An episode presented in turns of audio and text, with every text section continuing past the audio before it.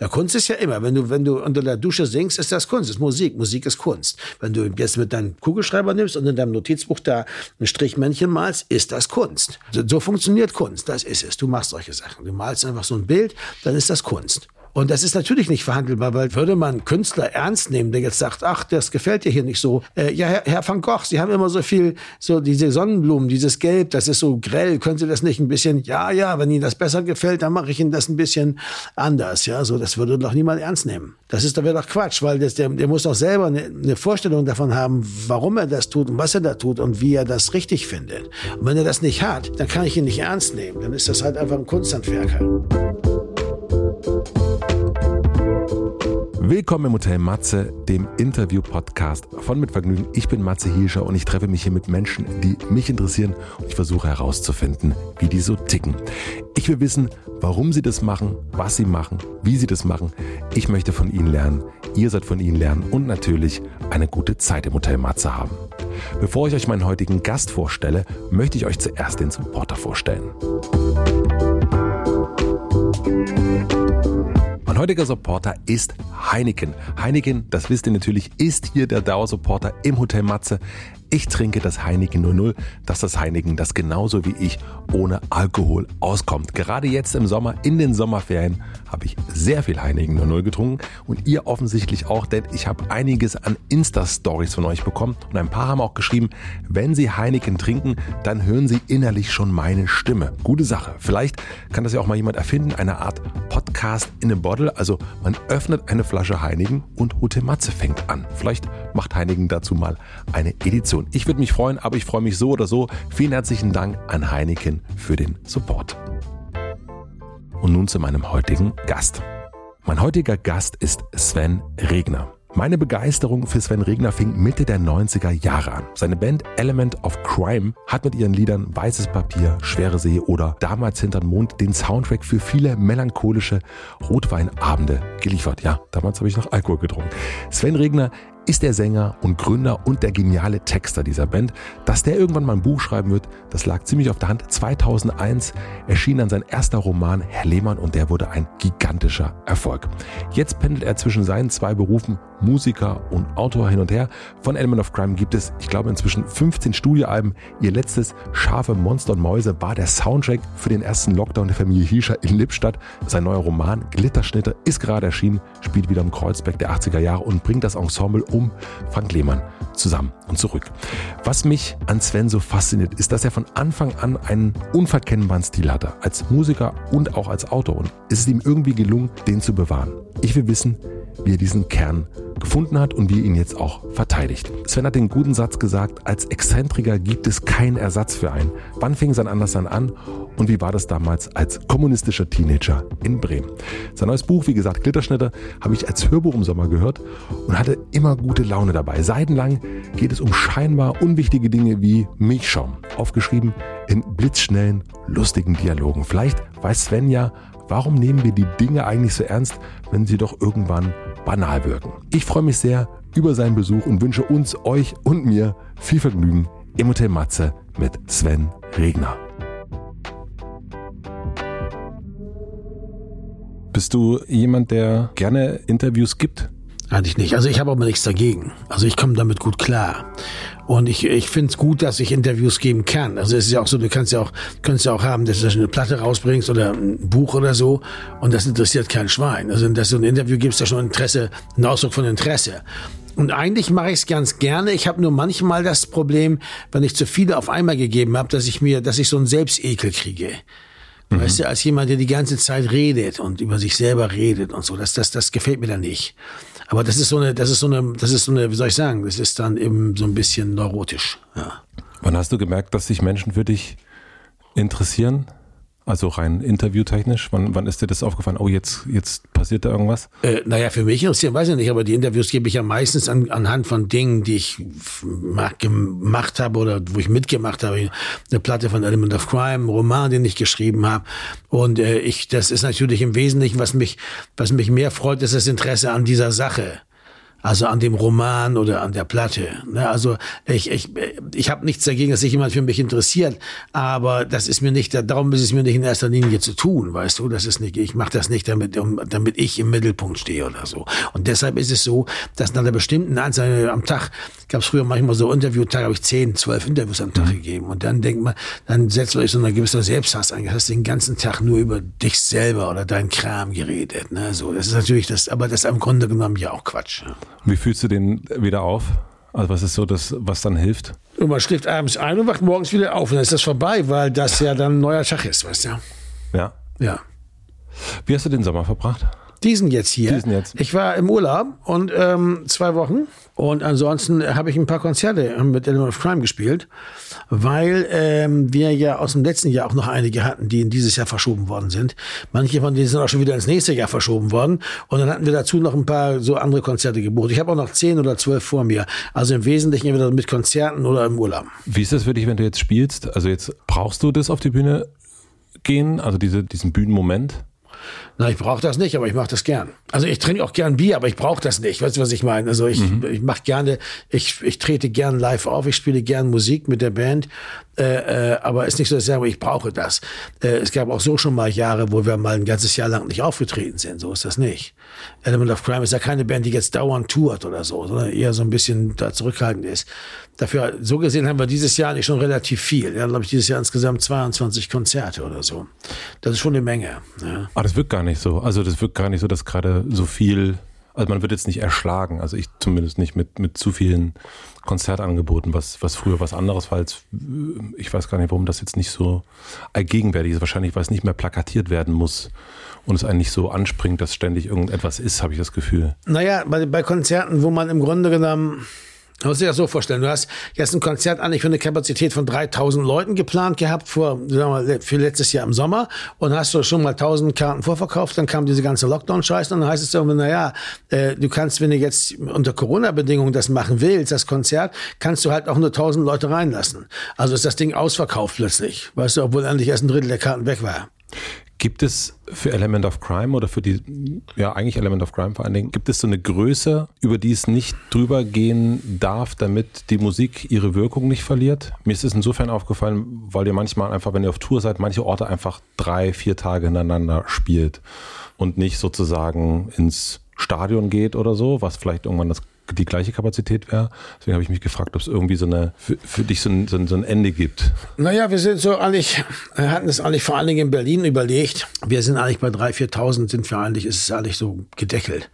Äh, wenn du darüber gehst, dann musst du anfangen mit so Visuals und so Kram, also musst du so Videowände und so, wird da erwartet und äh, du spielst in so einer Sporthalle, sagen wir in Berlin in der Schmelinghalle. Äh, das gefällt uns nicht so gut. Das scheint uns zur Musik nicht so gut zu passen. Das muss auch nicht unbedingt sein. Da spielt man halt drei Tage im Tempodrom. Da passen 3000 Leute rein und das ist eigentlich so eine ideale Größe.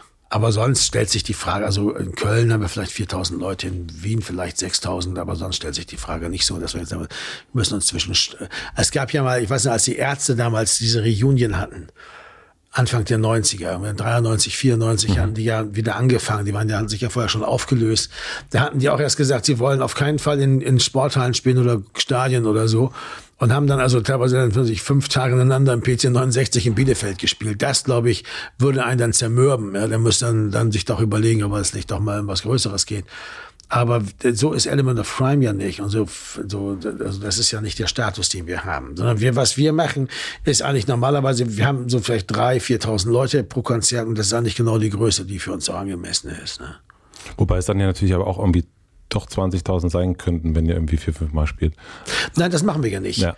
Äh, äh, das würden wir auch nicht vollkriegen, vier, fünf Mal, also in mhm. Bielefeld. Also das, das könnten wir nicht. Also das konnten, die Ärzte damals. Gut, PC 69 vielleicht, aber jetzt, äh, was, was da sonst, ich weiß nicht, was, was gibt's denn noch in Bielefeld? Ich habe keine Ahnung. Ringlockschuppen, keine Ahnung. Tatsache ist nur, dass wir in Berlin, so könnten wir in der Schmelinghalle spielen, ja. Haben wir ja früher auch in der Arena zum Beispiel den Treptow gespielt, da passen ja auch zuletzt dann, glaube ich, 9000 Leute rein. Die war dann auch ausverkauft. Aber mir ist es lieber, oder uns allen ist es lieber, wenn wir dreimal im Tempodrom spielen. Das, das passt eher zur Band. Können wir, ähm, hast du Lust, ein bisschen biografisch äh, zu sprechen? Also ein bisschen äh, zurück nach Bremen ja klar, wenn das, wenn das, ja klar, wenn du das gerne willst, wenn, was machen. Also jetzt hast du gesagt, jetzt hast du dieses Jahr äh, hast du Konzerte gespielt und warst im Urlaub. Wie hast du deine Sommerferien verbracht? Ich war in Portugal zwei Wochen. Nee, äh, deine Sommerferien in deiner Kindheit. Was waren so, so der typische, wie, wie haben die Regners die Ach so, nee, mein Vater war ein großer Segler vor dem Herrn. Wir waren, also, wir hatten ein Segelboot. Und da waren wir dann immer auf dem Segelboot. Jedes Wochenende und eigentlich im Sommer auch dann und dann so wochenlang segeln äh, gucken. Ja, aber das aber oft so, dass man also dann aber dass man dann, weil man sich in Dänemark auf einer Insel war und dann war das Segelboot auch da. Und dann konnte man da segeln, wenn man wollte, aber wir konnten eben auf der Insel auch spielen oder so. Ne? Also das, das ging schon. Das, äh, äh, aber im Wesentlichen waren wir so Leute, die also Kinder, die auf dem Boot aufgewachsen sind. Ja. Kennst du Langeweile? Ja, natürlich, klar. Kennst du also Langeweile in deiner Kindheit? Also äh, ja, als Kind ist man ja also viel leichter zu langweilen als, Erwachs als als Erwachsener. Weil als Kind, wenn wir da was erleben, also klar, da habe ich mich oft gelangweilt. Mittagsschlaf machen, oh Gott. Ja, das war vielleicht langweilig. Du musstest Mittagsschlaf machen und, und wolltest nicht? Manchmal, ja, klar. Aber das war schon, schon blöd. Also wenn man nicht einschlafen kann, das war furchtbar langweilig. Äh, also äh, generell als Kind habe ich mich recht schnell auch mal gelangweilt. Ja. Und kennst du das jetzt auch noch? Also kennst du jetzt mit 60 und all den Sachen, die du machst, kennst du Langeweile noch? Nee, nicht mehr so richtig. Eigentlich bin ich ganz froh, ähm, wenn ich mich mal irgendwie aufs Sofa setzen kann, dann mache ich halt ein Nickerchen oder so, weißt du. Äh, äh, es ist ja auch so, ich habe mich früher immer gewundert, also wenn die wenn die Leute äh, in der Eisenbahn oder so, man fuhr mit, mit dem Zug sagen wir, von Hamburg nach West-Berlin, äh, das dauerte ja damals dreieinhalb Stunden oder so, und dann gab's da oft so alte Leute, die saßen die ganze Zeit mit verschränkten Armen so da und schauten nur so vor sich hin. Ja, ich natürlich mit mindestens zwei Bücher dabei gehabt, gelesen und, und äh, Kram und so, ne? Und äh, die schauten einfach nur so vor sich hin. Und ich dachte mir, wie machen die das? Also wie, wie kriegen die das hin? Was, was, wie, wieso langweilen die sich nicht? Oder langweilen die sich und lassen sich das aber nicht anmerken? Oder wie geht das? Sind alle Schriftsteller? Ja, nee, das war anders. Die, ich glaube, dass sie einfach älter waren. Und je älter man ist, desto mehr hat man Dinge, an die man sich erinnern kann. Man kann, hat mehr, einfach mehr Dinge, über die man nachdenken kann. Wenn du, ist ja klar, wenn du vier Jahre alt bist, wie viel hast du schon, was hast du schon alles erlebt? Nicht so viel. Also es gibt auch wenig, an das du dich erinnern kannst und was du nochmal irgendwie reflektieren kannst und sagen kannst, hey, das war äh, gut gelaufen, schlecht gelaufen, das, ach, den gab's auch noch und so. Das gibt's alles nicht. Aber wenn du irgendwie 60, 70, 80 bist, ist das überhaupt kein Problem. Da kannst du über Dinge nachdenken, an die du dich erinnerst, äh, wie das damals war mit dem und dem. Da kannst du durch ganze Erinnerungslandschaften wandern quasi. Da musst du dich nicht langweilen. Bist du nostalgisch? Nee, nee. Und wenn du dich erinnerst, versuchst du dann zu gucken, dass du dich erinnerst oder geht es dann wirklich um, also ich weiß, dass du deine Bücher, wenn du die schreibst, dass das viel auch im Kopf passiert, erstmal bevor du es aufschreibst? Ich äh, erinnere mich an alles eigentlich. Wow, ist eine Aussage. Ja, ist aber so. Ich vergesse eigentlich nichts. Und das ist äh, Segen und Fluch zugleich. Ne? Aber im, Großen und Ganzen Segen. Äh, weil zum Beispiel beim, beim Romanschreiben ist es so, ich weiß, als ich Neue Vers Süd geschrieben habe, ich hatte überhaupt kein Problem, mich zu erinnern, also wie die Reihenfolge der Geschäfte in der Berliner Freiheit zu einer bestimmten Zeit waren oder so, in diesem Einkaufszentrum in Bremen Fahr, das in dem Moment, glaube ich, schon abgerissen war, als ich den Basse und neu gebaut war als Shopping Mall oder so. Aber ich wusste noch ganz genau, wo das Fischgeschäft war und das Fahrradgeschäft und so und die Post und der ganze Scheiß. Das wusste ich alles noch. Obwohl ich da seit, in dem Moment, wann habe ich das geschrieben? 2004, obwohl ich da eben schon seit äh, 24 Jahren nicht mehr gewesen war. Ja. Kannst du das erklären, woher das kommt? Nö, das ist, glaube ich, ähm, ist einfach so. Der eine erinnert sich an mehr, der andere an weniger. Ich bin auch nicht stolz drauf speziell, also bringt ja auch nicht viel. Also dafür habe ich ein ganz schlechtes Gedächtnis für Namen. Ja, okay. Ganz komisch. Also für Namen habe ich überhaupt kein Gedächtnis und für bei Gesichtern wird es auch immer schlechter. Aber sonst alles andere kann ich mich immer total gut dran erinnern. Man ist es zum ersten Mal aufgefallen, dass du das, dass du eine Gabe hört sich jetzt sehr groß an, aber dass du die, die Möglichkeit hast, dass das irgendwie bleibt? Das war schon immer so mitgeliefert. Also ich habe mich immer an alles geändert und die anderen Wurst dachte immer, das kann, weiß ich gar nicht mehr und so. Also, das ist natürlich total doof für alle anderen, für, jedes, äh, für jede Diskussion, weil du immer sagst, nee, ich weiß genau, wie es war und alle wissen irgendwann, ja, ja der, weiß es scheinbar wirklich. Ich natürlich jetzt manchmal auch dann mitkriege, dass ich mich das ja nicht auch falsch erinnere. Also Ach, hat er gut. Das kann passieren. Äh, ja, also das ist nicht, das ist nicht perfekt. Das ist jetzt nicht so wie so ein ähm, äh, Archiv, äh, wo man das einfach so, das ist ja. eher wie so ein, wie so ein leicht, leicht kaputt gegangenes Computerarchiv, weißt du, wo so ein paar paar Sachen dann verzerrt sind oder so. Du wolltest eigentlich, das habe ich irgendwo aufgeschnappt, ich hoffe, dass es, ob ich das richtig in Erinnerung habe, eigentlich Chemie studieren. Ja, das wollte ich auch mal. Das war aber so, so, so um meine Abiturzeit herum. Ich hatte Chemie-Leistungskurs in der Schule. Aber Musikleistungskurs eben auch. Und äh, aber dann äh, hat sich das anders ergeben. Ja. Ich habe dann mitbekommen, dass Chemiker, glaube ich, eine, damals ein Durchschnittsalter hatten von äh, erreichten von 56 Jahren oder so. Also viele an Krebs sterben. Na gut, Musiker sind jetzt auch nicht so alt geworden. Ja, aber die punchen mit diesem ganzen Kram rum, weißt du. Da habe ich gedacht, so, nee, ist mir nichts für mich, weißt du so. Ja, aber ich, ich hatte dann eh, ich war dann mal an der Uni gewesen, so zum Reinschnuppern. Und dann hatten die da so einen Kurs, irgendwie ging es irgendwie um die Elektronenbahn und da konnte ich schon nicht mehr folgen. Da habe ich gedacht, okay, lass mal gut sein. Das, das, äh, das, das bringe ich nicht auf, die Energie. Ne? Dass du Musiker werden wirst oder dass sich das interessiert, ging das klar für deine Eltern? Wie meinst du das, ob das für die klar ging? Naja, also als ich mit Mitte der 90er oder Ende der 90er Musiker werden wollte, war das für meine Eltern ein totaler Schock. Und also weil es das einfach gar nicht äh, in der Familie, weil es das überhaupt nicht gab, dass jemand irgendwie so Musiker werden wollen würde. Naja, so, äh, ich bin mit 16 halt von zu Hause ausgezogen. Meine Eltern waren froh, wenn ich überhaupt irgendwelche Ziele hatte, weißt du. Also das ist den, das muss man ihnen sagen, muss man auch wirklich lassen. Die waren nie äh, in der Hinsicht autoritär, dass sie irgendwie Einfluss darauf haben wollten, was ich mit meinem Leben mache. Das fand ich auch immer gut. Ne, weil das ist ja mein Leben so. Das war den wurscht. Äh, äh, und das fand ich auch, fand ich auch gut. Also sie haben halt immer gesagt, ja, ist doch prima, mach doch. Und das fand ich auch gut. Und die haben mich auch lange unterstützt. Also ich habe, bis ich, bis ich 25 war, habe ich noch studiert. Oder 24 war ich da, habe ich noch studiert. Äh, da habe ich, haben die mich auch noch unterstützt habe ich aber das Studium aufgegeben, ne, weil ich dann nur noch Musik machen wollte. Und dann wollte ich auch kein Geld mehr von ihnen haben. Aber das war, ähm, äh, nein, das, das Problem hatten wir nicht. Ich komme aus einer Familie von, von, von, von Bauarbeitern und, und, und so und Ingenieuren und so. Und das, äh, da hat niemand was mit Musik zu tun gehabt. Dann hatte da auch keiner, eine, also, ne, sie mochten alle Musik, aber da hat keiner jetzt eine spezielle Meinung gehabt dazu. Oder was das bedeutet oder so. Die haben sich nur gefreut und sind auf die Konzerte gekommen, wenn ich dann vorbeikam in Bremen, weißt du? Ähm, ich würde später nochmal über das Exzentrische sprechen wollen. Ähm, aber vielleicht jetzt, äh, wenn man sich den äh, Teenager-Sven anguckt, hat man damals schon gesehen, dass du ein Freak bist? Oder dass du exzentrisch bist, dass du irgendwie nicht so bist wie andere? Also du scheinst ja ein, eine Vorliebe fürs Exzentrische zu haben. Nee, ich sehe mich gar nicht so. Ich finde, ich bin ein ganz normaler Typ eigentlich. Und das war ich damals eigentlich auch, also dass ich ein ziemlicher Kettenraucher war und äh, als Teenager im Kommunistischen Bund Westerstadt organisiert. Das war natürlich ein bisschen exzentrisch, aber, aber sonst, äh, nein, also ich sehe mich auch nicht als so speziell seltsamen Typen. Also das heißt, du warst damals in Bremen ein normaler Teenager. Was heißt schon normaler Teenager? Gibt's, kennst du irgendeinen Teenager, der normal ist? Also, die sind, da haben, äh, als Teenager hat man ja eigentlich auch mal einen ziemlichen Sockenschuss. Das ist ja nicht schwer. Das ist ein schwer, schwieriges Alter. Und, äh, äh, da war ich sicher nicht leichter als die anderen. Wann hatte ich das, äh, das Musikfieber, äh, gekriegt? Äh, mit acht. Ich hatte dann äh, mir Blockflöte beigebracht und meine Eltern sagten, oh, der ist ja musikalisch, der Junge und so. Und dann äh, hat, kriegte ich Unterricht, kriegte ich eine Gitarre und, und Unterricht. Und damit ging das dann los.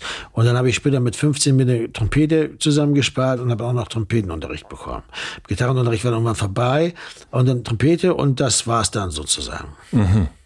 Und dieser kommunistische Bund, wie bist du dazu gekommen? 70er Jahre halt, also Fanatikerkram, ne? Äh, weißt du, manche Leute gehen zum Zeugen Jehovas oder so, weißt du, oder, oder sonst was. Äh, ich war halt beim Kommunistischen Bund Westdeutschland. Das hat schon eine gewisse Sektenqualität gehabt, aber jetzt keine, wo man jetzt nicht auch hätte aussteigen können. Insofern ist das ist immer noch besser als Scientology oder so. Aber war es natürlich, die 70er Jahre hatten generell politischen, komischen, gab es komische Erscheinungen. Eine davon waren die ganzen K-Gruppen und so. Äh, das hat auch viel mit dem Zeitgeist damals zu tun gehabt, kann man aber heute eigentlich gar nicht mehr nachvollziehen. Äh, ich eigentlich auch nicht, aber mein Gott, ich war, glaube ich, 15, 16, als ich da einstieg im kommunistischen Jugendbund und dann, glaube ich, mit, mit, mit 20, so während ich bei der Bundeswehr war, bin ich wieder ausgestiegen. Also ich meine, du hast gerade schon gesagt, Fanatikertum, deswegen, also äh, das in der Biografie so ein bisschen zu lesen, habe ich das schon gesagt, okay, ich, ich kenne das so nicht, deswegen frage ich da so nach. Ja, marxistisch-leninistische Politik ist Fanatikerpolitik. Das ist halt so, äh, äh, äh, ne, es gibt den einen richtigen Weg und alles andere ist Quatsch. Das ist halt sehr fanatisch. Äh, und das ist natürlich, hat natürlich für einen 15-Jährigen, 16-Jährigen was sehr verführerisch ist, weil dann plötzlich alle äh, äh, Fragen, die einen eigentlich fertig machen in dem Alter, mit dem man nicht klarkommt, sozusagen alle runtergebrochen werden können auf das, den Widerspruch zwischen Arbeit und Kapital. Ja, wie einfach ist das? Ne? Dann ist plötzlich die ganze Welt wieder ganz einfach und schlicht. Wobei man ja nicht gerade feststellte, dass sie unfassbar kompliziert ist und dass man überhaupt nicht weiß, wie man daran klarkommen soll. Das heißt, es ist im Grunde genommen so ein, auch so ein, so eine Art, wie soll ich sagen, ähm, so eine Art Notausgang, ne? den man nimmt, um sich der Kompliziertheit der Welt nicht zu stellen. Und äh, äh, das mehr, viel mehr kann man dazu nicht sagen. Und wie bist du da wieder rausgekommen? Also wie hast du, wann hast du an, entdeckt, dass die Welt quasi komplizierter ist und nicht runtergebrochen werden kann? Das wusste man ja die ganze Zeit. Man hat das ja bloß irgendwie sich vorgemacht, ne? Und irgendwann, Chris, sind halt die, die, das ist halt die, die Realität, wie du sie vorfindest und das, was du dir da immer so sozusagen als Ideologie auch einredest, geht das sowas von auseinander, dass das eigentlich gar nicht, dass das nicht mehr unter, äh, unter einen Hut zu bringen ist. Der KBW hat sich auch relativ äh, ein Jahr später oder so aufgelöst, glaube ich. Die meisten von meinen alten Genossen sind ja heute bei den Grünen. Mhm. Ne? Da waren auch viele nette und fähige Leute dabei und gute Politiker sicher auch und äh, sind es heute noch. Aber ähm, aber eben als Demokraten dann auch, Gott sei Dank. Äh, aber das war einfach, das, da gibt's nichts zu beschönigen, aber da gibt's auch nichts zu dämonisieren. Das war so eine, so eine seltsame Erscheinung der 70er Jahre. Ja. Du bist dann, soweit ich das richtig gelesen habe, hoffentlich 82 nach Berlin. Ähm, Warum Berlin? Ich war vorher in Hamburg. Ich bin nach Berlin wegen der, wegen der Frau ge gegangen. Die hatte ich in Hamburg kennengelernt. Ich war dann, dann habe ich, hab ich ein Studium angefangen, dann ist die aber wieder nach Berlin gegangen, äh, äh, weil sie nur für ein Gastjahr als Studentin in Hamburg war. Und dann bin ich also dann auch nach Berlin gegangen. Wie war das damals, hierher zu kommen? Das war super, weil hier kam ich hin und ich wollte gerne Musik machen mit der Trompete und das ging sofort. In Hamburg ging gar nichts und hier, ich war ja erst in Hamburg äh, äh, und hier ging es sofort. Hier, niemand fragte auch, wo kommst du eigentlich her, was willst du denn sonst so machen, was hast du vorher gemacht. Also kannst Trompete spielen, geil, kannst mitmachen. Wir treten gleich auf. So, so ungefähr. Warum war das hier so unkompliziert? Also die Szene war so. Alle, die hier hinkamen, kamen hier hin, die waren nicht aus Berlin, die waren von irgendwoher. Die kamen alle hin, um irgendwas auf die Beine zu stellen. Und wenn dann ein anderer kam, dann fragten die dich, wer bist du denn eigentlich, was hast du denn vorher gemacht und so, weil sie das selber auch nicht gefragt wurden. Das war ganz normal. Da kommt einer, der kann Trompete spielen, umso besser, weil wir könnten eine gebrauchen. Das war eine gute Zeit für Trompeter. Es wurde viel, viel so, viel so, so No-Funk und No-Jazz und so gemacht und der ganze Kram. Und äh, äh, da waren Trompeter immer sehr gefragt. Alle spielten Saxophon, kaum ein Schwein spielte Trompete. Deshalb war man als Trompeter war man quasi überall unterwegs. Ja, das war toll. Und woher wusste, also woher kanntest du die Leute? Die kannte ich nicht, die habe ich dann kennengelernt. Ich weiß doch genau, ich da war so eine, ich habe dann auf eine Anzeige hin mich bei so einer Reggae-Band als Bläser beworben. Dann waren wir in so einem Übungsraum, da war noch so ein Saxophonist, der war auch da hingekommen mhm. aufgrund der Anzeige. Der Karl Peter, der sagte dann zu mir, Sven, äh, mal, ähm, äh, ich habe da ein paar Kumpels, die ich, der, der eine, der weiß ich, der hat mir erzählt, dass sie bei Zartopek einen Trompeter suchen. Zack. Und dann habe ich gesagt, ja, ist eine Telefonnummer, habe ich da angerufen, ja, aber ein Trompeter, ja klar, kannst du mitmachen. Ein Monat später hatten wir die erste Platte auf. Die hatten schon einen Plattenvertrag bei der Polydor. Haben eine Platte aufgenommen, ersten Konzert in der Music Hall in Steglitz oder was. Tournee, alles so. Und das, und dann, und kannte, und dann kannte man natürlich alle, weil dann, dann lernte man die alle kennen, weil, weil die alle sich untereinander kannten. Und so konntest du dann direkt mit Berlin ziehen, quasi auch von der Musik leben oder musstest du dich durch? Nein, nein, nein, nein. Ich habe dann äh, nach studiert Aha. und habe auch äh, nebenbei gearbeitet äh, Was hast du gemacht? Äh, als Tippse gearbeitet. Was heißt das? Dass man tippt. Tippse. Kannst du dir was darunter vorstellen? Also es, es macht dich mal nicht naiv, ja. Du weißt doch, was eine Tippse ist. Das ist die Frau, die da sitzt und die ja, was tippst du denn ab als Tippse? Naja, also, naja zum Beispiel Korrespondenz. Also ich habe lange Zeit im Wissenschaftszentrum Berlin gearbeitet. Da habe ich erst beim Präsidenten gearbeitet, habe ich Korrespondenz getippt. Also einfach Leute, die Schreibkräfte, Sekretäre, Fremdsprachensekretäre, Menschen, die in Büros sitzen und Dokumente tippen. Weißt du? Und äh, das Aber war da kommt der Trompeter Sven Regner. Der, also der ist jetzt vielleicht in dem Moment nicht äh, Sven, also der, der, äh, der ist Sven Regner, aber der ist nicht der Trompeter. Aber der geht dann irgendwo hin und sagt, ich tippe hier. Na, ich konnte gut, ich konnte zehn Finger blind tippen. Das konnte ich. Der zehn Finger blind Schreibmaschine schreiben. Damals gab es noch keine Computer, gab es elektrische Schreibmaschinen. Ja. Dann konnte man das, wenn man zehn Finger blind elektrische, äh, also Schreibmaschine schreiben konnte, dann kriegte man, konnte man so einen Job kriegen. Mhm. Und dann hat man dann getippt. Und dann habe ich später beim Internationalen Institut für vergleichende Gesellschaftsforschung am Steinplatz, das gehörte alles zum Wissenschaftszentrum Berlin, äh, äh, getippt, äh, Forschungsberichte im Wesentlichen. Das heißt, die wurden diktiert auf so Kassetten und dann tippte man die ab. Also du hast als Tipse gearbeitet hast? Genau, und dann, und dann später bei der zweiten Hand. Das war eine Zeitung für kostenlose private Kleinanzeigen. Und hast du auch als Tipse gearbeitet? Ja. Also du hast getippt, äh, du hast getippt, äh, getippt äh, du hast äh, nicht getippt, aber getippt, du hast getippt. studiert und du hast ja. Musik gemacht. Ja, genau. Das war super. Das ging alles. Und wann konntest du von der Musik leben? Ich habe aufgehört zu arbeiten. Also wir hatten, also ähm, also wir hatten 83 Zeitrückblick, da bin ich dann ausgestiegen nach der, nach der Tournee. Dann habe ich ähm, äh, Tote Piloten gemacht und so. Dann hatten wir Neue Liebe. Dann hatte ich 85 Element of Crime. Ja.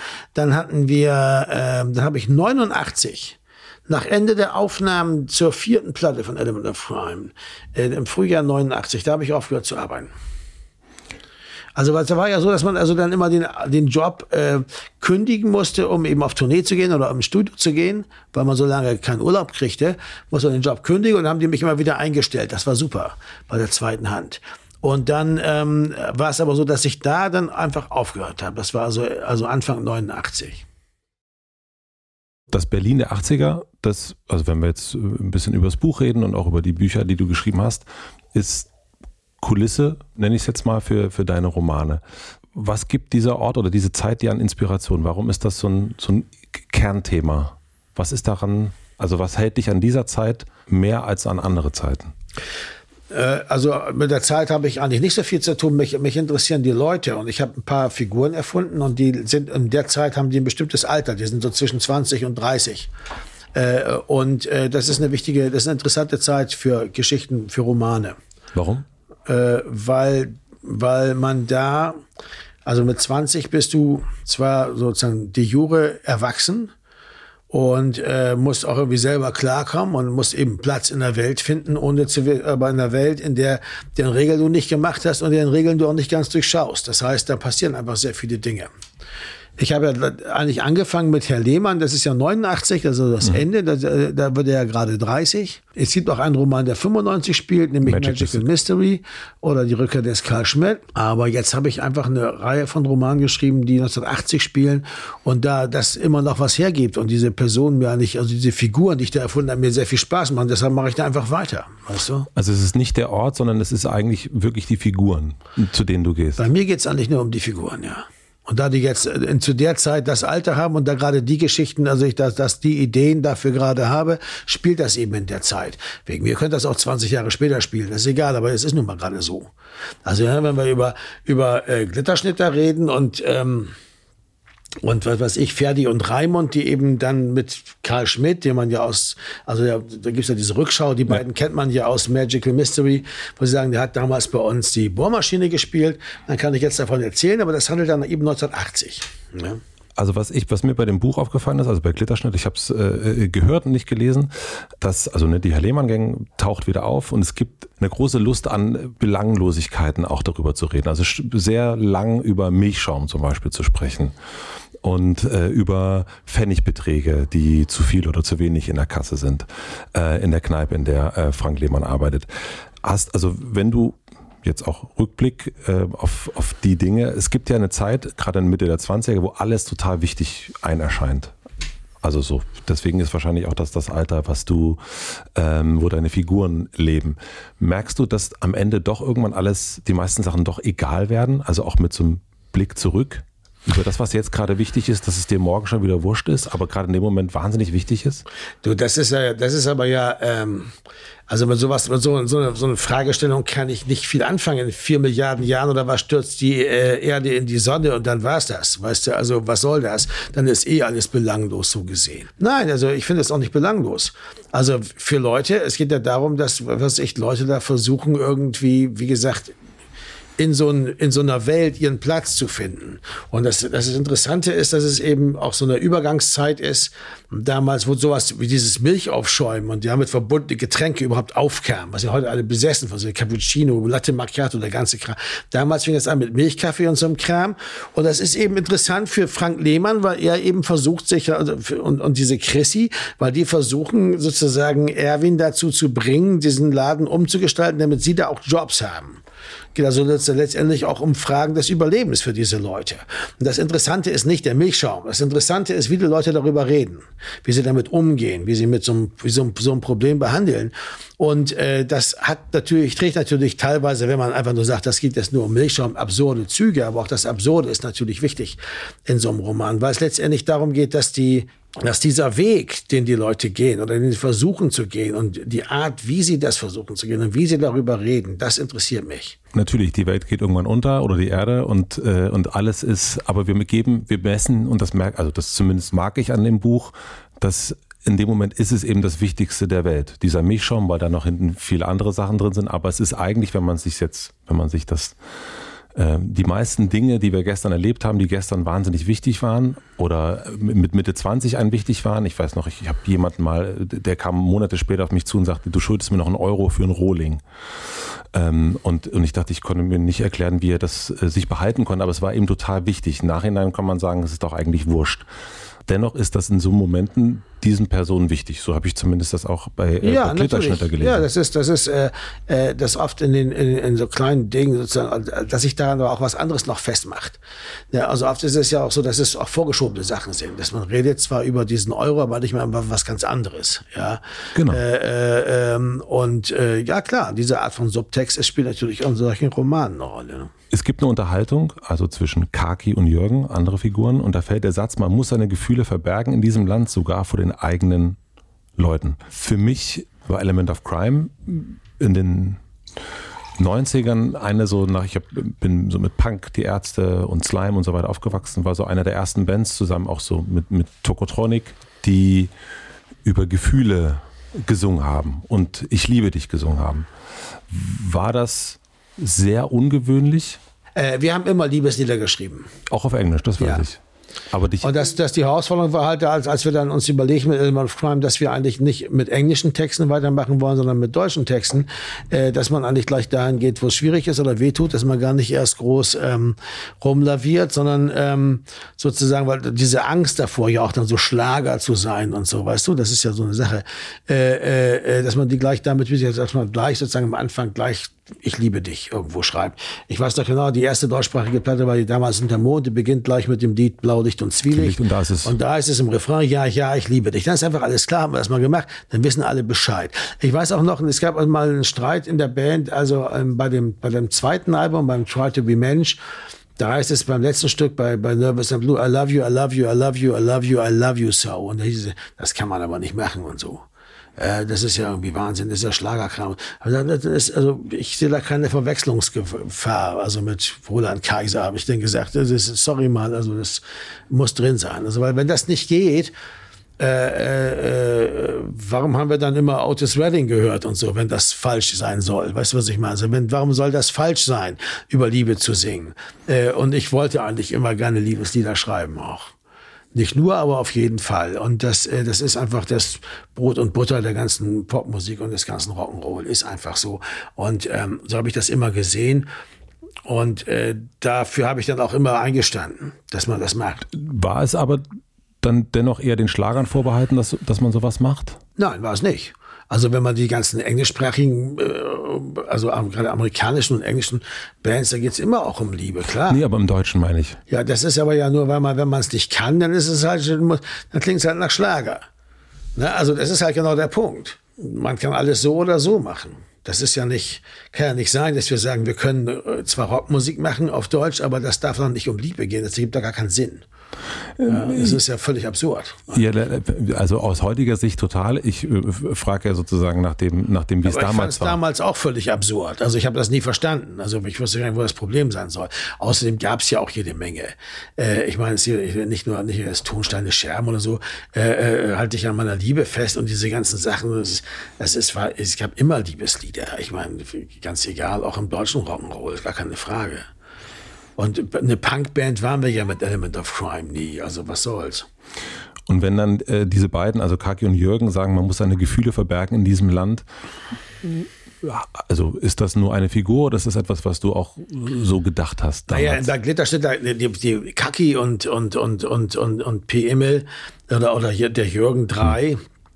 Das sind halt Leute, die einen auf Österreicher machen, beziehungsweise Österreicher sind, äh, äh, im Fall von Kaki und P. Immel und äh, die natürlich auch als Expats sozusagen, die in, in, in Deutschland mhm. leben, natürlich auch so immer so einem gepflegten deutschen Bashing und Hass irgendwie auch ihren Lauf geben und auch teilweise unter Heimweh leiden und darunter, dass sie eigentlich, dass es ihnen teilweise schwerfällt, sozusagen als Österreicher da auch klarzukommen, äh, wie es den meisten Leuten schwerfällt, äh, da dann klarzukommen. Also in dem Buch, weil die alle von woanders kommen und erstmal sich dran gewöhnen müssen, wie das Leben dort ist.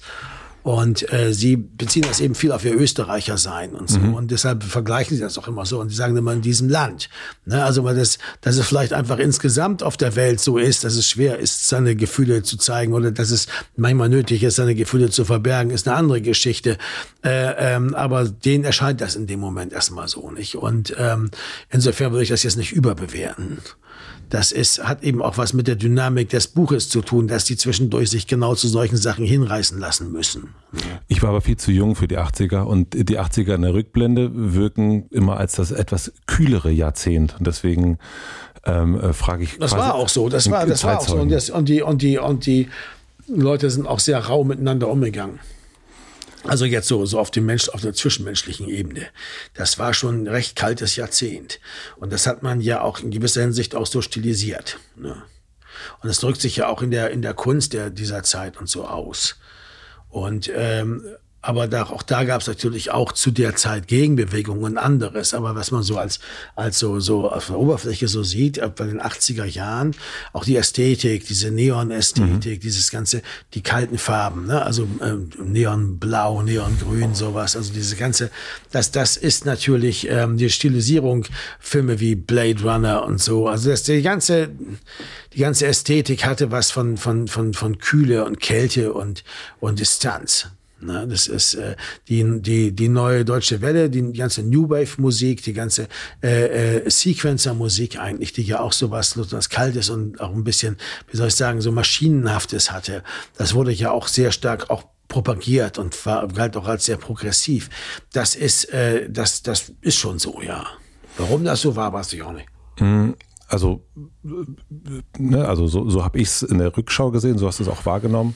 Du selbst hast dich, äh, sagst, du bist kein Exzentriker gewesen. Dennoch wirkt es, also wenn man sich die Musik anhört, und für mich war das damals, dann später, Mitte der 90er, war das, war für mich Element of Crime was anderes. Also ich kannte so eine Musik nicht. Also es hat irgendwie, kannte ich einfach nicht.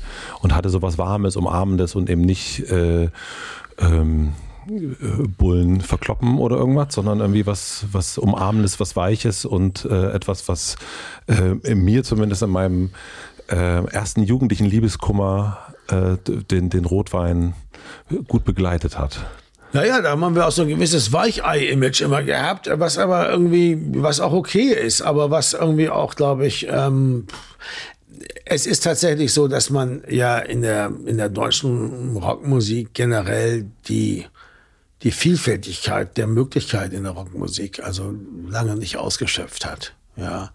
Und ähm, das ist eigentlich die Vorstellung von Rockmusik, also auch, auch inklusive Punk, eigentlich immer eine war von so harten, harte Musik mit Lederhosen, Lederjacken und äh, Rockposen und dem ganzen Kram. Und im Deutschrock war das eigentlich sehr, sehr präsent so. Und äh, Element of Crime passten da überhaupt nicht rein. Wir fingen an als, als, als Band, die sich, was ja auch auf eine Weise sehr liebliche Melodien hat, also die sich mir dann sowas wie Velvet Underground und so weiter, mhm. so eine Art von Art Rock oder eben zur anderen Seite hin so Richtung Bob Dylan, also so eine Folk-Rock, also folkige oder so eine Art rockige Seite hat. Ja, wir haben mehrere Seiten bei der Band, weil wir ja auch mehrere sehr ausgeprägte Charaktere sind. Äh, und äh, das war, das war irgendwie, das war schon, da waren wir, waren wir schon Außenseiter. Es gab keine anderen Bands, mit denen wir befreundet gewesen wären äh, oder so. Das gab's nicht. Und es gab auch äh, niemanden, der das irgendwie jetzt so speziell. Aber, aber wir hatten, was Publikum betrifft und auch Kritikerlob und so hatten wir nie was auszustehen. Also es lief immer gut. Lief wirklich immer gut, aber ähm, wir waren, äh, da, ich fand auch, dass wir relativ alleine so waren. Aber das war eben so. Also, warum auch nicht? Heute ist das ein bisschen anders, äh, aber heute ist es, sind wir eh ein bisschen, wir sind ja schon so lange dabei, da hat man eh so einen anderen Status, weißt du? Ja. Nach 35 Jahren, naja, ist ja nicht auch egal dann. Du hast den, äh, finde ich, sehr, sehr schönen Satz gesagt. Als Exzentriker gibt es keinen Ersatz für einen. Und ähm, das war ein Gespräch mit Johnny Häusler und gleichzeitig, da spricht er auch in einem Gespräch darüber, ähm, geht es ja bei einem Musiker immer auch darum, Applaus zu kriegen, in, in, eine Bestätigung zu kriegen. Ähm, und jetzt hast du gerade gesagt, ne, auch dieses, ihr wart da die Einzigen, die sowas gemacht haben. Ähm, Aber wir hatten kein Problem, ein Publikum zu finden. wie du? habt ihr das gefunden? Also wie habt, also wie haben die, äh, wie habt ihr die anderen Freaks gefunden? Jetzt kann man irgendwie sagen, jetzt gibt's das Internet, jetzt gibt's äh, Spotify und der Algorithmus spielt's dann zu einem. Aber wie habt ihr das damals gemacht? Ja, es gab so mehrere Schu Popularitätsschübe bei der Band. Grundsätzlich haben wir eigentlich die Leute einzeln bei der Hand genommen, ja. Einzeln zusammengesucht. Es gab nicht so diesen einen großen Durchbruch oder so. Es gab äh, so ein paar Sachen, also wir hatten ja, die zweite Platte war von John Kay produziert, das war ganz gut. Da äh, hatten wir dann statt, dass wir eben 800 Platten wie bei der ersten verkauft haben, war das dann 10.000. Das war natürlich toll, weil das so ein riesen, also Aufsehen errichtet. Eine deutsche Band von John Kell produziert, alle Auweia. Und äh, das war natürlich, äh, das gab einen ziemlichen Schub so.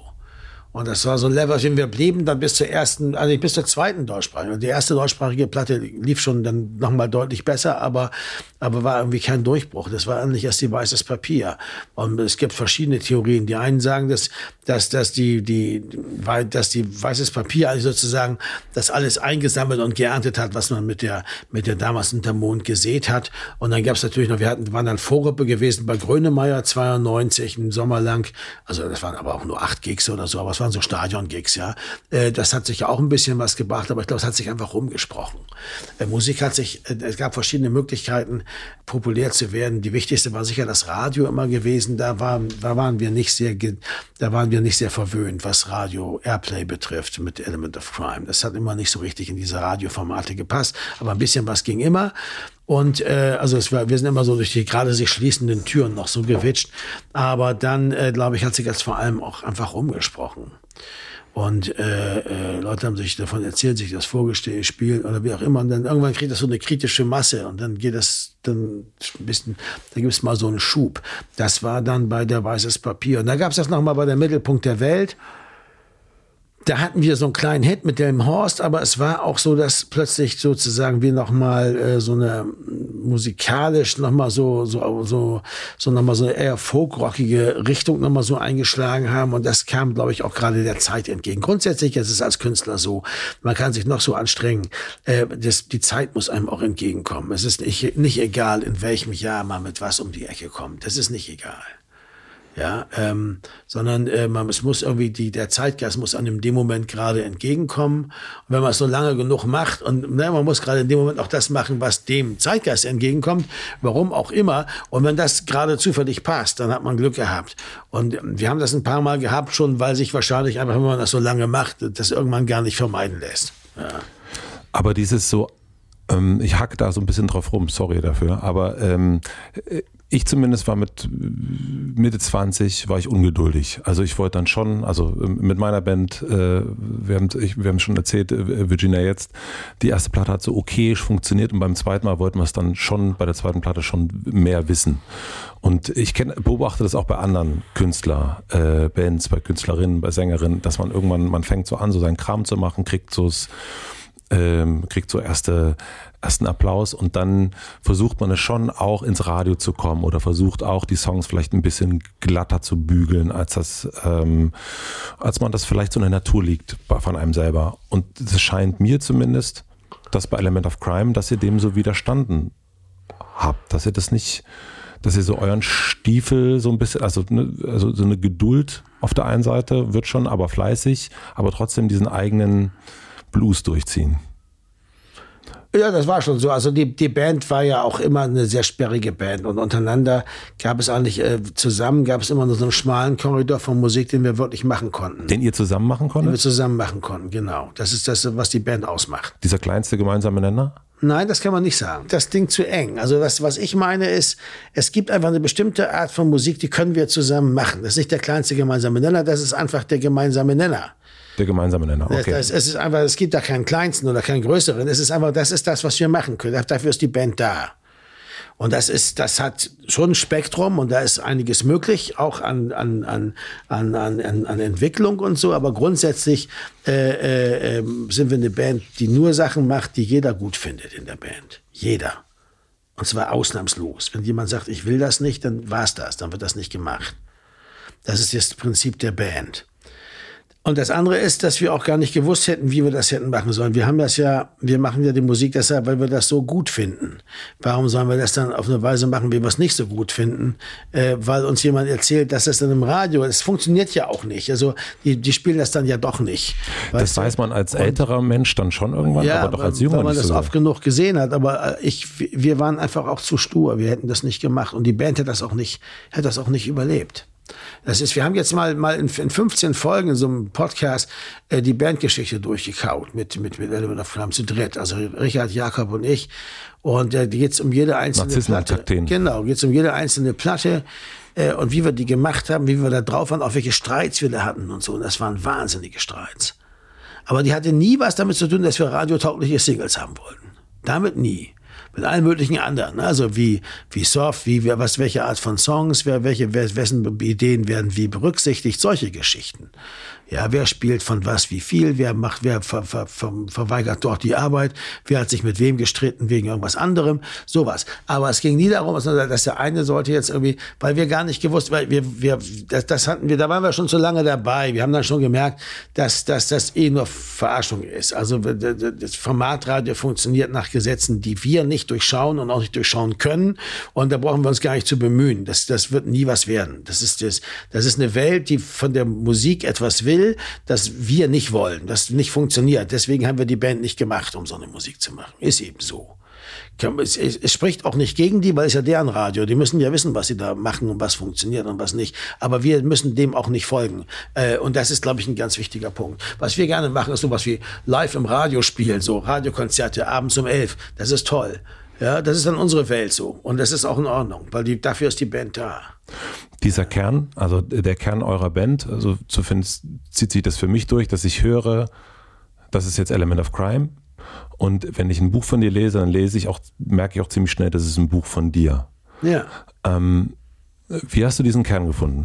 Das ist eine Frage des Stils. Und man, man, man findet seinen Stil. Wie hast du den gefunden? Das einfach, indem man das macht. Ne? Man schreibt Songs und irgendwann stellt man fest, dass es eine bestimmte Art, dass, es, dass da irgendwo so ein, dieser gemeinsame Nenner ist, in diese Songs haben. Das ist dann der, die stilistische äh, äh, Seite. Ne? Also dass man, dass man, das ist man schreibt ja nicht einfach irgendwelche Songs, sondern die haben ja immer mit einem selber zu tun, mit der Art von Ideen, die man nun mal hat und was man so gut findet. Und das äh, ähm, verfestigt sich irgendwann in so einem Stil. Wenn man das anguckt bei, bei Element of Crime, bei der zweiten Platte ist der schon ziemlich ausgeprägt. Bei der ersten gibt es schon richtig deutliche Hinweise, Basically Said. Mhm. Die haben wir in fünf Tagen damals in Düsseldorf aufgenommen, da gab es die Band erst ein halbes Jahr. Und dann äh, bei der zweiten ist eigentlich der Stil schon total klar. Das ist schon die ganze Bandbreite eigentlich schon da. Das ist Element of Crime, Try to be Mensch. Und alle anderen Platten, die gehen vielleicht mal mehr in die eine und in die andere Richtung. Die eine geht mehr in Richtung äh, You Shouldn't Be Lonely Sister und die andere mehr in die Richtung Nervous and Blue. Aber letztendlich kann man sagen, dass da der Stil eigentlich schon ziemlich klar ist von der Band. Ja, und das, das, das halt, und da kann man später noch die, das Babelsberger Filmorchester draufwerfen und trotzdem ist der Stil klar. Weil, weil, äh, weil die Art von Melodik, die Art von Songs, die man da schreibt, auch wenn es auf Deutsch ist und nicht mehr auf Englisch, trotzdem wird es immer klar, das ist Element of Crime. Ich weiß auch nicht, es ist einfach so. Ist euch das, also ist diese Platte dann für euch auch, also so als Band, wenn ihr diskutiert, wenn es um dies oder jenes geht, zu wissen, okay, hier ist es, hier ist die Ur, hier ist der Urschleim, da, da gehört das hin? Also hilft euch das? Nein, das, Bewusstsein? nein, das kann man auch von jeder anderen Platte sagen. Also man, das ist ja nur die Chronologie so, dass es bei der zweiten schon so war. Mhm. Aber ich kann auch sagen, die Mittelpunkt der Welt ist auch eine Platte, da hast du auch die ganze Band in der Nussschale. Mhm. Mit all ihren Möglichkeiten, weißt du? Äh, das ist einfach so.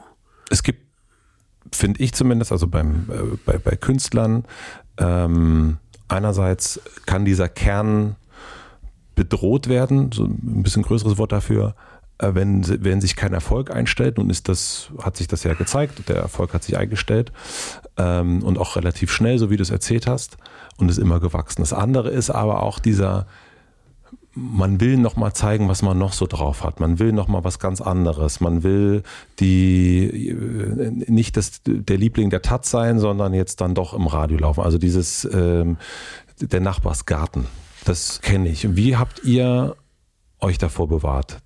Also diesen Kern dann doch bewahrt, nicht zu schielen zu sehr, sondern immer wieder darauf zurückzukommen, wie du sagst, Mittelpunkt der Welt, zu sagen, okay, das ist, das ist der Kern, das sind wir. Wir fangen jetzt nicht an zu rappen und ein Autotune draufzulegen. Nur weil es jetzt irgendwie gerade angesagt wäre. Das hat sich uns die Frage, ich weiß, was du meinst, aber das ist genau die Sache, das fängt schon von Anfang an. Wir sind ja haben in den 80ern ja angefangen, in Mitte der 80er, äh, da war ja groß das Ding, dass man also nichts aufnehmen kann ohne Klick. Ne? Also wenn man mit dem Klick spielt so. Mhm. Das haben wir aber nie gemacht, weil wir das doof fanden.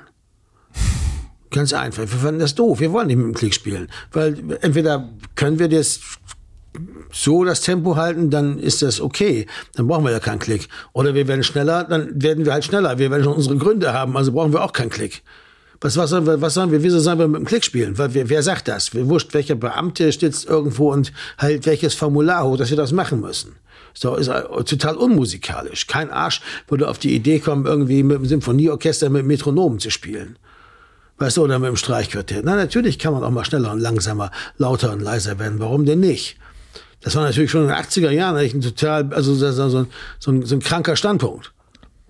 Und dasselbe trifft aber, aber Autotune, ich weiß noch genau, bei irgendeinem Indie-Produzenten, weil wir damals, also der war nur der Toningenieur, wir nahmen irgendeine Zwischendurchgeschichte mal auf in Hamburg. Äh, ich nenne keine Namen. Und dann hatte ich da Trompete gespielt und das war alles super und so. Und dann meinte er, man könnte bei der Trompete noch was machen. Sag ich, was denn? Ja, äh, kann ich hier mit dem Autotune. Da fing, kam das gerade so auf, diese Alensis-Geschichten, das waren, waren noch so in den 90ern, mhm. ne, so irgendwie 96, 97. Äh, da kamen die gerade so auf im größeren Stil. Da war dieser, dieser Share-Hit auch, wo sie mit dem schon gespielt hatten und so, genau. Und äh, ja, kann man hier noch ein bisschen da äh, glattbügeln und so. Dann sage ich, aber warum? Das klingt doch gut.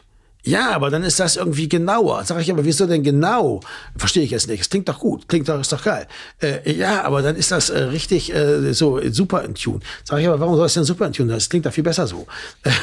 und, und wir redeten quasi komplett aneinander vorbei. Weißt du, was ich meine? Weil, weil für ihn war das irgendwie eine komische Idee, dass man dieses leichte Pitching, was natürlich so eine Trompete ganz klar hat, dass man das lieber haben will, als dass die total gerade drauf ist. Weil es waren ja auch nur ganz kleine mhm. Veränderungen, weil die ja eigentlich schon ganz gut gepitcht war. Aber da ging natürlich eine Menge vom Vibrato und so verloren, wenn du den, den Autotuner benutzt. Das finde ich einfach, das klingt einfach nicht so gut. Ja, aber dann ist es genauer und so. Und da, da hast du schon die ganze Debatte so in so, diese Sinnlosigkeit dieser Debatte, weil für ihn war das besser mit dem Ding, aber für mich fand das scheiße. Und die anderen in der Band natürlich auch, nee, das wollen wir nicht und so. Was soll das denn? Weil die wussten, wenn wir sowas jetzt anfangen, bringt ja gar keinen Spaß mehr. Und das ist einfach, äh, das ist einfach Sturheit. Das, das ist auch, da will ich mir nichts drauf ein. Das ist nicht, weil wir jetzt so die super Indie-Freaks sind und so. Nein, wir machen das einfach nicht, weil das doof ist, weil das langweilig ist und scheiße. So, das finden wir nicht gut. Weißt du? Das ist der Punkt. Äh, nein, wir spielen nicht mit dem Klick, weil das langweilig ist. Und wir, das klingt auch lang. Wir finden das dann auch vom Klang her nicht so gut, wenn das mit Klick gespielt ist. Wir hören uns das dann an und sagen, nee, das finden wir nicht gut. Und dann wird das wieder normal gespielt. Und das ist der Punkt. Das heißt, äh, äh, äh, wir haben die Wahl immer gehabt und wir haben sie uns immer so entschieden. Das sind ganz klare ästhetische, künstlerische Entscheidungen. Und nicht irgendwas, was man mal so oder mal so machen kann, weißt du? Du hast auch mal gesagt, Kunst ist unverhandelbar. Ab wann ist das, was du machst, für dich Kunst? Ja, Kunst ist ja immer, wenn du, wenn du unter der Dusche singst, ist das Kunst, ist Musik. Musik ist Kunst. Wenn du jetzt mit deinem Kugelschreiber nimmst und in deinem Notizbuch da ein Strichmännchen malst, ist das Kunst. Das ist nicht die Frage, ob das jetzt gut ist oder nicht gut, ob es jetzt viele Leute gerne kaufen würden oder so, darum geht's gar nicht. So funktioniert Kunst, das ist es. Du machst solche Sachen. Du malst einfach so ein Bild, dann ist das Kunst. Und das ist natürlich nicht verhandelbar, weil denn, denn würde man Künstler ernst nehmen, der jetzt sagt, ach, das gefällt dir hier nicht so. Äh, ja, Herr, Herr van Gogh, Sie haben immer so viel, so diese Sonnenblumen, dieses Gelb, das ist so grell. Können Sie das nicht ein bisschen, ja, ja, wenn Ihnen das besser gefällt, dann mache ich Ihnen das ein bisschen anders. Ja, so, das würde doch niemand ernst nehmen. Das ist doch Quatsch, weil das, der, der muss doch selber eine, eine, Vorstellung davon haben, warum er das tut und was er da tut und wie er das richtig findet. Und wenn er das nicht hat, dann kann ich ihn nicht ernst nehmen. Dann ist das halt einfach ein Kunsthandwerker. Ja, da das ist für dich der Unterschied zwischen Künstler und Kunsthandwerk? Ja, natürlich, klar. Als, als, beim, Im Kunsthandwerk sagt man, was, was verkauft sich gut, wie macht man das? Mhm. Äh, das stellen wir so und so her, das mögen die Leute und dann hauen wir das so raus. Da ist auch egal, wer das gemacht hat. Ja, das ist relativ egal dann. Aber wenn es darauf ankommt, dass ich sage, warte mal, ich kaufe jetzt hier ein Bild von äh, Picasso oder so, dann will ich ja, dass der das auch wirklich, dass er das nicht, dass er das so gemalt hat, weil der so viel richtig hält. Also da gibt es ja gar keinen Sinn. Weißt du? Diese Personalisierung schon ergibt überhaupt keinen Sinn. Und das, und das ist auch klar, dass einem das dann auch nicht ansprechen, weil das, das, das Geheimnis natürlich fehlt. Wenn du sagst, ich mache das, so, weil das den Leuten, weil ich glaube, dass es den Leuten so besser gefällt, obwohl ich es eigentlich nicht so toll finde, aber ich mache das mal so, ja, dann ist das Geheimnis weg dessen, was du da getan hast. Dann durchschaut dich jeder. Das ist der Unterschied. Du hast schon ein paar Mal heute das Wort Sturheit äh, benutzt. Ähm, ich kenne das von meinem Sohn. Ähm, da sage ich auch manchmal, du bist jetzt stur. Und es gibt aber manchmal den Moment, wo ich denke oder auch sage, du jetzt bist du dumm stur. Jetzt bist du nur stur des, der Sturheit wegen und das macht gar keinen Sinn. Kennst du solche Momente für dich? Weiß ich nicht. Das, so, so beobachte ich mich ja nicht. Aber Vielleicht andere, vielleicht Bandkollegen. Ja, das müssen die dann sagen. Das ist mir egal. Also das muss. ja, also was, was, was soll ich jetzt mir darüber Gedanken machen, ob Jakob irgendwann denkt, dass ich dumm stur bin? Wahrscheinlich. Jeder findet jeden mal doof. Und das wird ja immer erst so dann ein Problem, wenn der doof, der, den man doof findet, an irgendwas festhält. Also kann man immer bei jemandem, den man für dumm hält, auch sagen, der ist dumm stur, weil das weil Sturheit und Dummheit ja dann müssen ja zusammengehören, sonst ergibt es ja keinen Sinn. Gibt es Sachen, an denen du zu lange festgehalten hast? Ja, vielleicht hätte ich ein bisschen früher aus dem KBW aussteigen können, aber ich glaube nicht. Ich glaube nicht, ne. Also das ist ja so, wenn man mit seinem Leben einigermaßen zufrieden ist, so wie es nun mal ist oder sich entwickelt hat, bis jetzt jedenfalls, dann äh, äh, äh, sieht man die Sache ja durch, ein bisschen durch so eine gnädige Brille ne? und denkt sich einfach, naja gut, äh, ich wäre ja nicht heute so, wie ich bin, wenn ich das nicht so und so gemacht hätte. Insofern weiß ich nicht, nö. Ich bin auch nicht so diese Art von Rückschau. Hätte ich mal oder so, das habe ich nicht so. Und wie kommt ihr als Band dann immer wieder zusammen? Also es scheint mir so, als hast du einen sehr, hast du deine Standpunkte und, und bist, ähm, du hast doch mal gesagt, so schön, du bist auch kein Beta-Tester und du hast so, ja, also so, so wirkt es zumindest jetzt hier, deine Standpunkte. Und dann aber eine Band die den gemeinsamen Nenner finden muss. Naja, die anderen kenne ich ja auch schon 35 Jahre. Also ist ja Aber klar. wie habt ihr das am Anfang? Ich meine, das ist das Am ist Anfang war es sehr viel schwieriger als jetzt. Jetzt weiß man, wo die neuralgischen Punkte sind und wo man zusammenkommen kann. Am Ende ist es nur immer die Musik. Eine Band kann nur funktionieren, solange die Musik gut ist und funktioniert. Solange man gut zusammen spielen kann und das Spaß macht. Also auch die Songs, die man schon hat und so. Und solange man auch noch ein paar neue Songs finden kann. Wie auch immer. Ja, mhm. also so an dem man dann Spaß hat und wo das funktioniert. Das ist die einzige, der einzige Weg, wie eine Band funktionieren kann. Alles andere ist Bullshit. Also äh, wenn das mit der Musik nicht, nicht funktioniert und wenn es da nicht flutscht, dann kannst du alles andere auch vergessen. Da kannst du dich noch so gut verstehen und so bringt ja alles nichts. Ja. Das heißt, das Wichtigste ist, wenn ihr zusammen in einem Raum steht, Musik macht, dass ihr das, was ihr da macht, dann zusammen gut findet. Ja, dass ich einfach auch Spaß habe und mich freue, wenn ich da mit Richard Pappig und Jakob Ilja und, und David Young, wenn wir da stehen, wir spielen zusammen. Ist doch toll. Weißt du, solange ich das lieber mache, als dass ich das alleine mache oder mit anderen Leuten, ist das eine gut funktionierende Band. Und das geht denen natürlich genauso.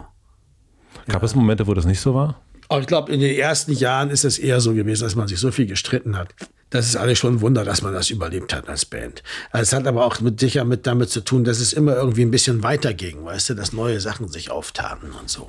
Hätten wir nicht mit der zweiten Platte bei der Polydor dann das irgendwie da draußen in, in London aufnehmen können und so, dann wäre es vielleicht, oder wir hätten wir nicht irgendwann auch genug Geld verdient, dass ich aufhören konnte zu arbeiten, hätten wir nicht irgendwann davon äh, damit aufhören können, äh, die Sachen selber zu schleppen und aufzubauen bei den Tourneen, weißt du so, und dann selber die Transporter zu gefahren. So, irgendwann, dann wäre es einfach irgendwann zu mühsam geworden. Es gibt also immer so Punkte, wo man auch Glück haben muss. Also das ist äh, auch, auch eine Glückssache. Aber ich glaube, grundsätzlich ist es äh, das Erstaunliche und der große Triumph, dass eigentlich drei so völlig verschiedene Freaks wie Jakob, Richard und ich, also das überhaupt so lange durchhalten konnten und dabei so viele Songs schreiben konnten und aufnehmen konnten und so. Und das, das haben wir jetzt auch gesehen bei diesem Narzissen- und Kakteen-Ding. Also wenn wir uns darüber unterhalten und ich überlege, wie das damals so war und so, das ist schon echt ein Wunder. Also auch was es da für, für, für, für Bruchpunkte gab. Also wir haben das dann bei der, bei dem einen, bei der, bei der Romantik von 2001 der Platte, da war es, da stand das wirklich spitz auf Knopf. Ja, das war richtig, also Happy Hardcore. Aber äh, mein Gott, hat sich eben anders ergeben. Ja. Gibt es einen zweifelnden Sven Regner? Und wann zweifelt er? Es gibt natürlich den Moment, wo man zum Beispiel, ähm, das ist wichtig, äh, man hat ja viele Ideen und äh, man, man muss immer aufpassen, dass man Ideen, wenn man merkt, dass sie nicht funktionieren, dass man sich da nicht zu so lange daran festklammert dass man nicht versucht, aus irgendetwas was zu machen, äh, äh, was schon lange tot ist, ja. Also, ne, so, also so, so, so, wenn man, man hat ja manchmal Ideen und, und äh, will daraus was machen und stellt dann fest, dass es irgendwie nicht vom Boden hochkommt, dass es nicht so richtig anfängt zu laufen. Dann ist es immer gut, das rechtzeitig dann was einfach eine andere Idee zu verfolgen. Das ist, glaube ich, wichtig. Man also du hast keine nicht, Anhaftung an Ideen so sehr? Man darf sich, man darf sich nicht zu sehr verbeißen in irgendetwas, was nicht, was nicht zu funktionieren scheint, zum Beispiel. Das ist in der Kunst, glaube ich, wichtig. Und wie ist es beim Schreiben? Dieses zu Hause sitzen oder wo auch immer du schreibst, da dran zu sein, da nicht den Faden zu verlieren. Weiß ich nicht, ob, das, ob du das hast, aber wenn du so ein Buch schreibst wie Glitterschnitter, was sind, wenn man sich das jetzt durchliest, was sind so Momente, wo du nicht eben nicht genau weißt, wie du weiterkommst. Und dann bist du vielleicht auch schon bei Seite 400 und jetzt wegschmeißen ist irgendwie auch schwierig. Na, das wäre schon arg, aber äh, das wäre aber auch komisch, dass man uns bis Seite 400 kommt und dann stockt. Das wäre ich, wär ich seltsam. Also ähm, im Grunde genommen ist es ganz einfach, wenn man an sowas arbeitet, an so einem Roman arbeitet, wenn man merkt, dass man sich beim Schreiben langweilt oder dass man es als Arbeit empfindet, dann ist das, ist kein gutes Zeichen. Da sollte man sich was, da sollte man sich überlegen, ob das jetzt gerade so richtig ist oder ob man nicht was, was eine bessere Idee hat. Also auch um was weiterzuführen zum Beispiel. Also man fängt ja so Kapitel an und dann stellt man fest, es wird ein bisschen Fahrt hier. Da kann man, geht es vielleicht auch ganz ohne das Kapitel, einfach das nächste dann weitermachen und vielleicht geht es ja auch ohne. Also wenn das sich so, wenn das so langweilig ist, dann kann es auch weglassen. Also das sind aber alles so, so Mikroentscheidungen, die man dann so trifft. Na, also, also das grundsätzlich ist einfach eine Sache ist wichtig, nur Sachen machen, die einem selber auch gefallen. Und ich habe das Problem aber selten, weil ich, weil ich sehr, sehr lange oft über die Dinge nachdenke, bevor ich überhaupt anfange zu schreiben. Also, dass, dass die ganzen Sachen, die vielleicht nicht funktionieren, habe ich wahrscheinlich vorher alle schon mal durchdacht oder verworfen. Mit zunehmender Erfahrung schreibt man bestimmte Arten von Songs auch nicht mehr, wenn man schon mehrmals gemerkt hat, dass man das nicht so gut kann. Oder dass es da nicht so gute Dinge wären, gute Songs wären oder so. Also man, man, man merkt den Ideen, die man hat, eher an, ob die funktionieren werden oder nicht. Also Zweifel haben wir schon gesprochen. Und wann bist du dir unsicher? Also gibt es das auch, wenn du Sachen machst. Also äh, du wagst dich auch immer wieder an neue, also dass du eine Regie führst, dass du sowas wie, ich weiß nicht, wie man es richtig ausspricht, Grucci Gang machst, ähm, du Kruki, hast Kruki. Ich war ja dafür, dass sie das mit 3K schreiben. K-R-U-K-K-I. Damit das immer genau dieses Problem nicht hat. Aber auf mich hört ja natürlich wieder mal keiner. Kruki Gang. Kruki Gang. Das, Kruki. Kruki. Die Kruki Gang machst. Und du. Gang. Und das war ja, da habe ich ja nur äh, das weißes Papier auf Italienisch gesungen. Das war ja jetzt kein großer. Ja, aber du bist ja trotzdem wagst, also du hast schon gesagt, ne, du bist kein Beta-Tester, aber dennoch bist du jemand, der auch Sachen probiert. Der sagt, jetzt mache ich mal bei einem Film mit, der da geht es um einen Hai im Müggelsee. Oder jetzt mache ich, äh, mach ich eine Filmmusik. Na gut, aber bei Hai Alarm am Müggelsee haben wir ja zusammen das Drehbuch geschrieben, Leander Hausmann und ich. Dann hatten wir ja das Drehbuch schon, da wussten wir ja, dass wir den Film gut finden. Ne? Und da wussten wir auch, wie man den dreht und so. Das war ja okay. Das ist beim Film ja ganz einfach. Weil man das Drehbuch, dann weiß man, was geht. Äh, äh mit der Jazzmusik, das war interessant. Also jetzt, ich habe Regner Public Bush diese Jazzplatte gemacht. Mit, nee, dieses Jahr war das ja. Genau, ja. Und das, die kam im Frühjahr raus. Und äh, äh, das war interessant. Ich hatte ein paar, paar Jahre schon vorbereitet und so. Mhm. Also ich habe mich schon, glaube ich, so fünf, sechs, sieben, acht Jahre damit beschäftigt und habe dann erst Ecki gefragt und dann habe ich dann irgendwann Richard dazu genommen und dann haben wir das aufgenommen. Aber das, das, das ist alles so, das braucht auch alles seine Zeit. Und äh, wichtig ist, dass man nicht den zweiten Schritt von dem ersten tut. Also, dass man erstmal sozusagen alles entwickelt und macht und tut. Und dass man sich wirklich sicher ist, dann ins Studio geht und dann aufnimmt.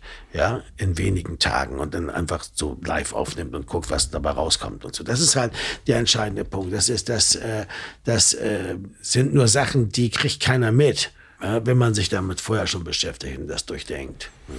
Und das, so entgehst du dem sozusagen, dass du dir die Sachen, die du machst, sehr wohl durchdenkst und dadurch holst du dir deine Sicherheit, deine, also wenn du auf neue Spielplätze gehst? Also das kann ja ein Spielplatz sein, den du schon hattest, wie so ein Buch oder. Mal, es, gibt ja, es gibt ja mehrere Ebenen. Die eine Ebene ist erstmal, was man, was man unter Ausschluss der Öffentlichkeit macht und dann, wenn man damit an die Öffentlichkeit geht. Und an die Öffentlichkeit geht man halt nur, wenn man sich ganz sicher ist, dass man das richtig gut findet.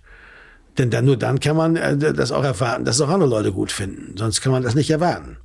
Aber und selbst wenn man, wenn man das richtig gut findet und sonst niemand richtig gut findet, ist trotzdem okay, weil man es ja selber richtig gut findet und dazu stehen kann. Das heißt, und das ist ja, das ist ja sozusagen ganz, ganz einfache Entscheidung dann. Bis dahin kann man das ja erstmal durchziehen und gucken, wie weit man kommt. Ja?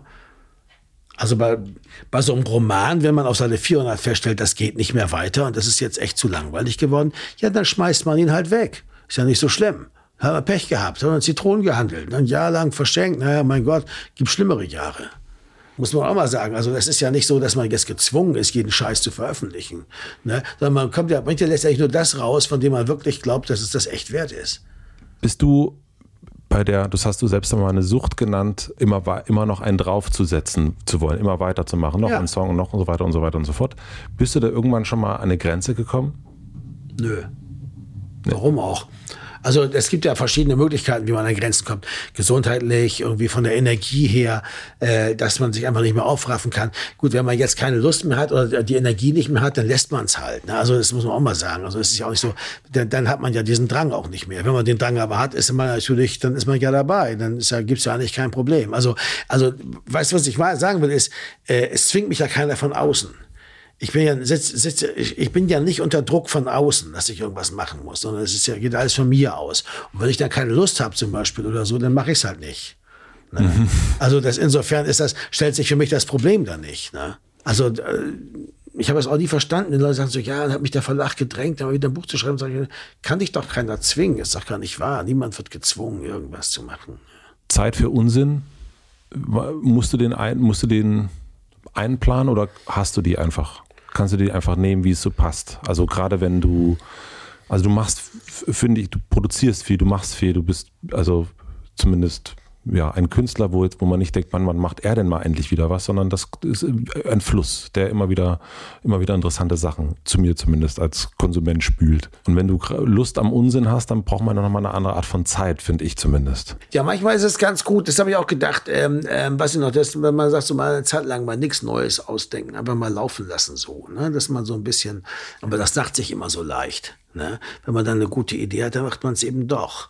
Äh, aber äh, manchmal muss man die auch reifen lassen. Das stimmt schon. Manchmal hat man so ein Jahr, halbes Jahr oder so, wo man eigentlich nichts groß auf die Beine stellt. Ich finde das auch bei dieser Jazz-Sache ganz erfrischend, dass man eben ja, dass wir da zum Beispiel einfach nicht hergehen und selber irgendwelche Stücke schreiben, sondern dass wir einfach Klassiker nehmen und die spielen.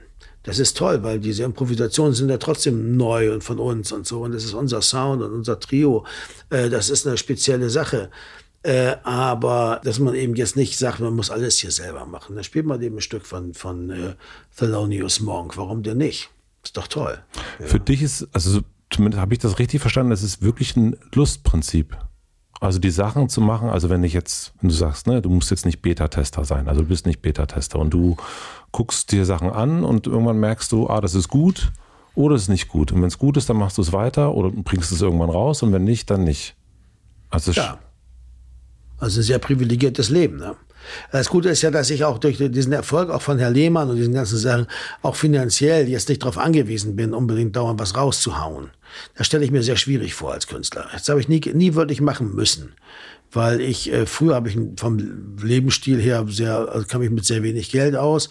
Und, ähm, und, und, und heute habe ich einfach genug da, so dass ich also nichts machen muss, ohne das zu wollen oder so. Ich würde mal langsam unser Gespräch Richtung, Richtung Hafen fahren. Ja, ja. Nicht, dass du zu viel sprichst. Ähm, ich habe noch ein paar schnellere Fragen fürs Ende. Mhm. Was lernst du gerade, was du noch nicht so gut kannst? Außer Trompete spielen. Das sagst du immer, dass du es jeden Tag üben musst. Geige spielen. Spielst du gerade viel oder? Ja, ja, ich lerne das gerade. Was denken andere über dich, was vielleicht nicht stimmt? Keine Ahnung.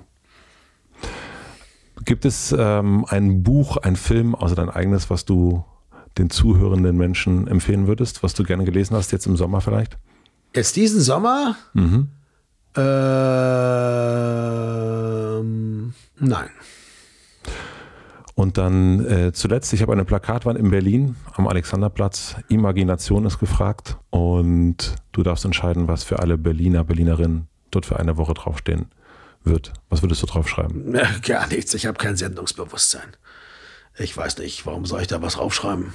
Ja, also müsste ich jetzt länger drüber nachdenken. Ich würde wahrscheinlich mir, mich irgendwann mir was ausdenken, aber, aber so aus dem Stegreif jetzt irgendein so Appell oder so, da wüsste ich nicht. Ja.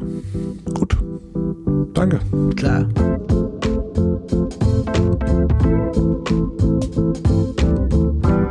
Das war Sven Regner. Vielen, vielen herzlichen Dank fürs Zuhören. Doch ein bisschen anders, als ich das so gedacht habe. Also ist das manchmal. Sein neues Buch Glitterschnitter empfehle ich, wie gesagt, besonders als Hörbuch. Ein Podcast zum direkten Weiterhören empfehle ich heute auch. Und zwar ist es der Podcast, über den wir auch gesprochen haben. Narzissen und Kakteen. Und da sprechen nämlich die Mitglieder von Element of Crime über ihre Alben. Vielen, vielen herzlichen Dank für die redaktionelle Unterstützung an Lena Rocholl, an Maximilian Frisch für den Mix und den Schnitt und an Jan Köppen für die Musik. Herzlichen Dank an Sherisk, Motel One und an Heineken für den Support. Und ich freue mich, wenn wir uns hier nächste Woche Mittwoch wiederhören oder wir uns vielleicht auch in der Hotel Matze Suite hören. Die gibt es jetzt auf Patreon und auf Apple Podcasts und da gibt es Zusatzfolgen und ganz, ganz viel Spielzeug von mir. Vielen herzlichen Dank, bis nächste Woche, euer Matze.